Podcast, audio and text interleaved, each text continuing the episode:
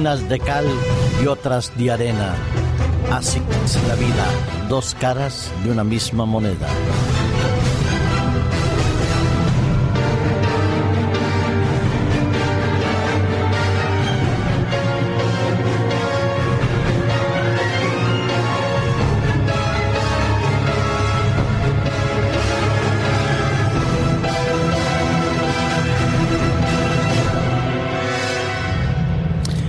Encontramos en el ser humano dos maneras de concebir la vida. De un lado, la percibimos desde el punto de vista de la solidaridad.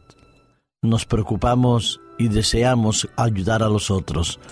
Formamos parte de diferentes organizaciones que nos invitan a cooperar con la solidaridad humana, a ser sensibles a las tragedias de aquel que está a nuestro alrededor nos indignamos cuando vemos noticias que nos hablan de la violencia, de la explotación infantil, de la trata de mujeres, de la venta y la comercialización de armas en países que se están verdaderamente destrozando por las guerras internas, como si de una guerra fratricida se tratara toda la relación en la humanidad. Sí, esa es una cara de una moneda. Somos capaces de implicarnos para solidarizarnos con las necesidades de los otros. Un ejemplo de ello lo tenemos en estas unidades de móviles de emergencia creadas por la Cruz Roja hacia el año 2004. ¿En qué consiste esta unidad móvil de emergencia para poder atender a la gente necesitada? Pues se trata de distribuir comida, ropa, materiales de higiene, primeros auxilios, un poco de café, a aquellas personas que están sin hogar, que viven debajo de los puentes, que duermen en las estaciones de tren o que sucumben al frío torrencial de los inviernos en cualquier lugar descampado. Este servicio que comenzaba en el año 2004 se ha visto reforzado a través de muchos jóvenes, muchas personas voluntarias, pero que siguen siendo insuficientes hoy en día. La unidad esta conocida como el UMES, había surgido en dos ciudades, en Zaragoza y Valladolid. Hoy muchas ciudades de España la tienen. 614 personas reparten eh, alimentos, ayuda sanitaria, ropa, como le mencionábamos, primeros auxilios en distintas provincias. Dedican 153 mil horas al año en esta colaboración humana desde el año 2011 que se han atendido aproximadamente unos 2.500 casos, al día de hoy, que no hemos hecho ni siquiera la mitad del año, se han atendido más de 4.500 casos. Los atendidos se han duplicado en menos de lo que va un año prácticamente.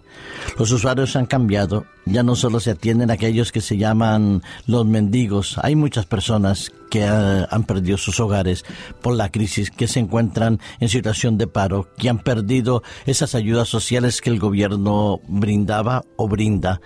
La recaudación cada vez es más necesaria de nuevos fondos. Se detecta una mayor necesidad de asistencia.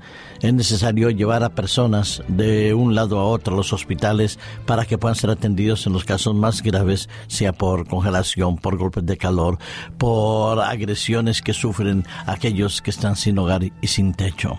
Muy bonita esa solidaridad humana, esa prueba de amor, de cariño y de ternura que se expresan los seres humanos entre unos y otros. Es una parte de la realidad que vivimos. Me contaba un amigo que ha recibido una visita hace muy poco de una asociación humanitaria se ofrece pagarles lo que deben de hipoteca para que no los echen a la casa, a la calle dentro de pocos días. Tienen dos niños, de los cuales uno no tiene más de tres meses. Esa es la solidaridad humana y eso es bonito. La otra cara de la moneda, sin embargo, también la vemos en una gran parte de la población.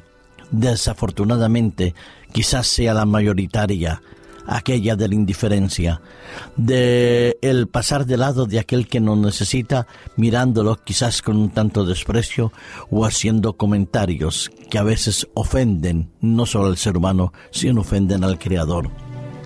Vivimos en sociedades eh, con aglomeraciones de personas en los edificios. Casi no nos saludamos, no nos conocemos, no sabemos quiénes somos ni a dónde vamos. Hacemos el saludo de cortesía mirando hacia el techo o al piso del ascensor. Hola, buenos días, ¿qué tal? Y nada más. Preguntas de rutina, respuestas de conveniencia o de cortesía o simplemente de políticamente correctas. Vamos por la calle, no miramos a quién está a nuestro alrededor, no nos distinguimos ni siquiera el ritus de dolor y de tristeza de aquellos que están sentados a nuestro lado. Si subimos en un autobús, en un tren, en un metro, las personas pasan indiferente de lo que el otro necesita. Y si alguien se acerca a pedirnos un poco de ayuda porque necesita algún recurso, algo de alimento, una moneda, simple y llanamente una moneda de las que nos sobran en el bolsillo, la guardamos celosamente y decimos, pasa, no doy nada.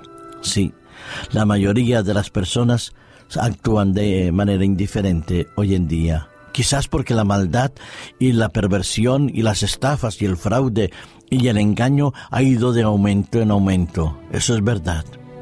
Pero a nuestro lado también constatamos que cada vez tenemos una población más envejecida, somos más ancianos, quedamos muchos viviendo solos en nuestros pisos. Y entonces, ¿qué suceden? Suceden tragedias como la que se vivió en la localidad eh, zamorana de Cañizal, donde se encontró el cuerpo de un hombre que hoy podría tener bien 73 años, pero resulta que él había desaparecido hace más de 20 años. ¿Cuándo murió? Nadie lo sabe.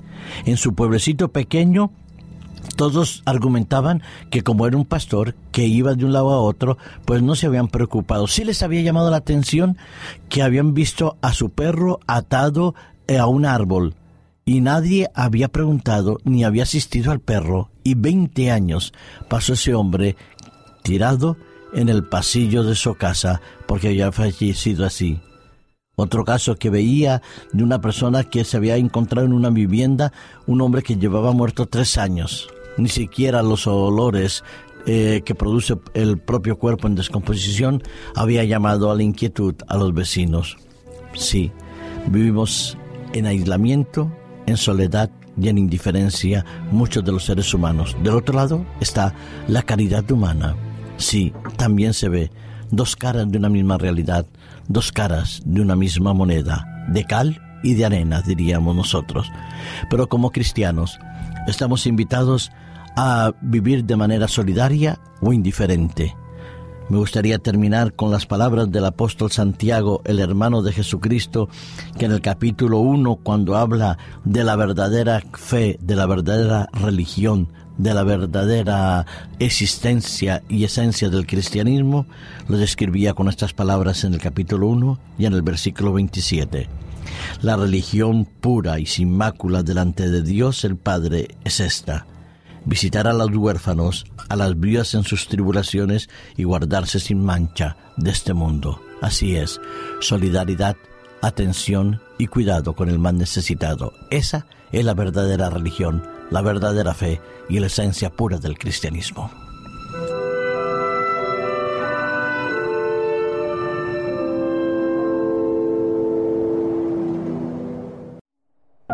Producido por hopmedia.es